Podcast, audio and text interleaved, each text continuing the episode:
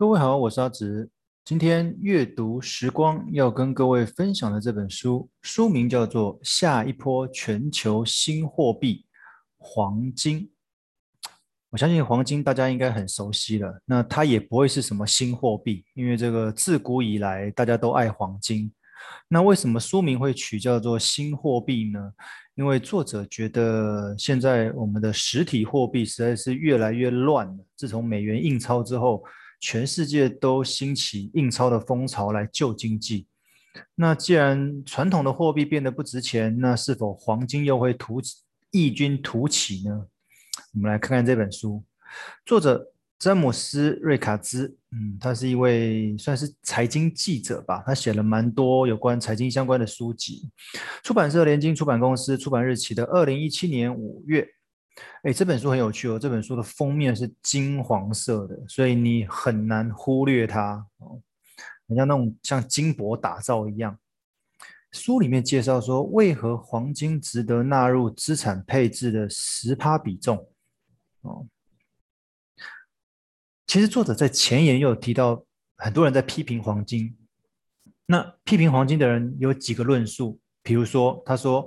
黄金是野蛮的遗迹哦，指的就是黄金是古时候的人发发现出来的。哦，我觉得它是金色的，好像很值钱哦，所以那是旧思维，持有黄金的人是旧思维哦，这是一一种。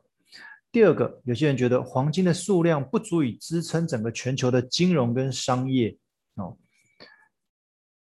感觉好像也没错，因为黄金真的没有那么大的量可以供给全世界拿来做贸易交流。因为大家还是觉得，哎，你贸易交流应该是实体货币嘛，怎么会是黄金呢？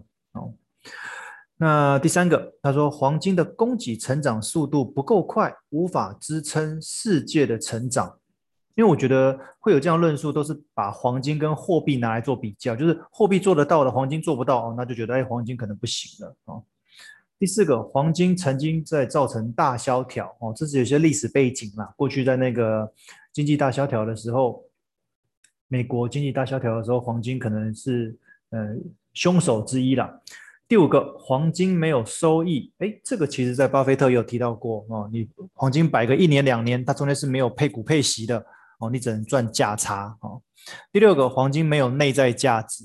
哦，那这个就是比较偏那个经济学、投资学的论述了。哦，反正我觉得，呃，你如果讨厌一样东西，你讲任何理由都对啦。哦，反正上述就是作者提到说，很多人会，嗯，不觉得黄金来的那么重要的几个比较常见的理由啦。好，那其实作者在书中有一项一项反驳刚刚讲这些论述，那甚至他会觉得黄金是被现代货币理论这个新观念所绑架的。政府官员、专家等污蔑哦，所谓的现代货币理论就是现在很多央行他们的财经官员，他们已经忽略我印钞所带来的负债，对，他也知道会债留子孙，但是我要先解决眼前的经济问题，所以我先印钞哦，那负债怎么处理、怎么还，以后再说哦，这就是所谓的现代货币理论哦。那既然印钞可以救经济的话，那我为什么要持有黄金？好，我觉得这本书里面有一个很重要的一个关键，就是联准会到底会不会破产？美国联准会到底会不会因为印了那么多钞票而破产？啊，各位如果还有印象的话，在九零年金融风暴之后，美国开启了印钞救市的机制，它回购了许多中长年期的债券。哦，其实作者当初他也怀疑，许多买在相对高价位的债券，一旦价格债券的价格回档的话，联准会的资产负债表会不会出现破产的问题啊？因为当初就是联准会印钞票要撒到市场上面嘛，当然他不可能在路边撒，他就跟那些这些企业啊、各国啊回购他们的美国公债嘛。那当然当时买的价格可能是高的，因为景气不好嘛，价债券价格、公债价格相对是高的。诶，买的价格那么高的债券回购回购的价格那么高，那哪一天？债券价格回档就是下跌的话，会不会导致联准联准会它自身的财务报表破产？哦，可是呢，他问了一个联准会的朋友，联准会理事的朋友，他的回答却是不会破产。诶，其实这个答案让作者很纳闷哦。后来作者抽丝剥茧，发现到在联准会的资产负债表中，竟然有一个项目叫做黄金凭证账，凭就是凭什么的凭，证就是证明的证，账就是账目的账。哦，简单讲就是联准会的资产负债表中有持有一定比例的黄金。重点来喽，这个表内的黄金的价值仍旧是以一九七一年每盎司四十二点二二二二美元来计算，就是很便宜的价格来计算。那如果改采目前市价差不多每盎司一千七百块左右的话，其实联准会离破产这件事情还非常的遥远。作者断言，或许就是因为资产负债表里面这个黄金的价格刻意被低估，因为只有四十二块多嘛，那现在是一千七百多块嘛。所以联准会才敢那么明目张胆的印钞票，因为黄金价格被低估很多。哦，那这个是作者猜测说，联准会会之所以这么做的原因，就是它有庞大的主产，而且是庞大被低估的主产黄金。哦，再一个问题，黄金到底是不是货币？这样说好了。一盎司的黄金摆了十年还是一盎司，重量不会改变，也没有到期的问题。而这十年间变的是美元计价的价格波动，所以这是美元的问题，不是黄金的问题。其实，所以他的意思是说，黄金价格的涨跌，其实这是美元本身的问题，不是黄金的问题。黄金并没有变哦。所以作者一直强调，黄金是货币。那也当然如此啊，你货币本身当然不会有收益的问题嘛。货币本身，你的你的一块钱铜板放久了，自己会生出新钱来吗？不会嘛？啊，除非你把它存起来，那但那是另外一件事情了啊。那之所以会有这样的论述呢，主要是因为无论美国、德国、中国，甚至是世界货币组织 IMF，哦，是世界前四大的黄金持有国。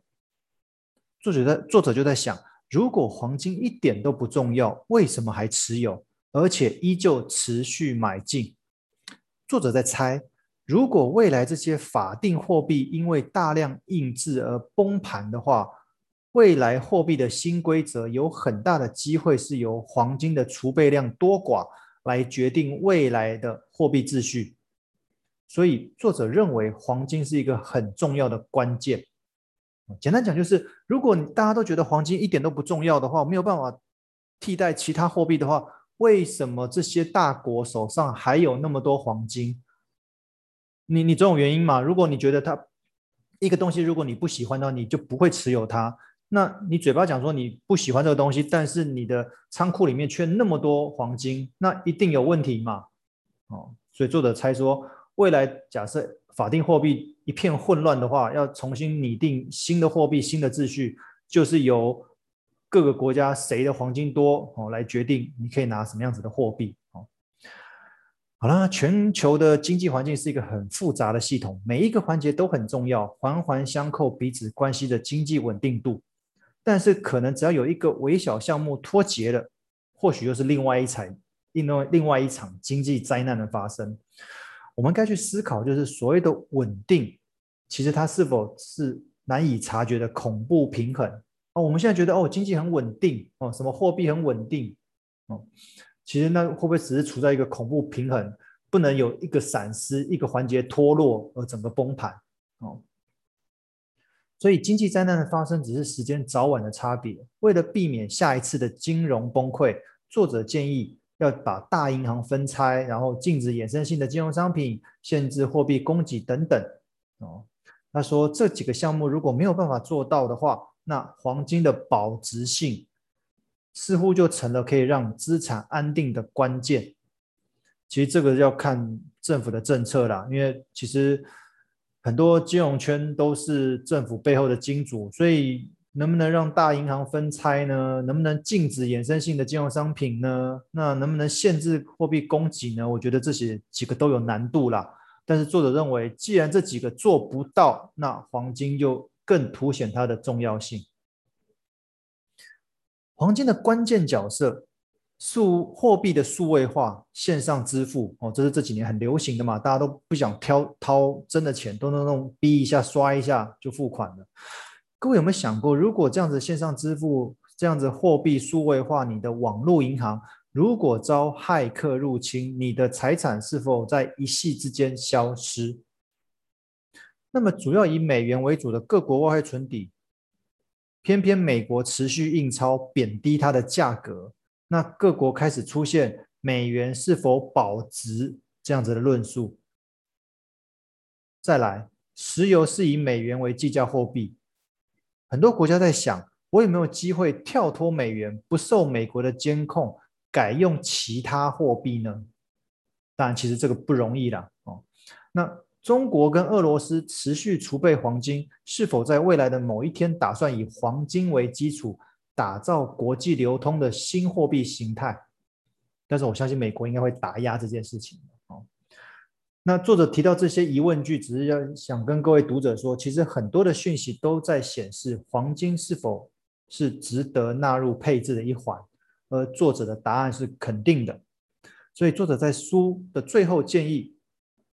长期持有实体黄金，避免杠杆，十趴的配置就有机会降低未来资产的波动风险。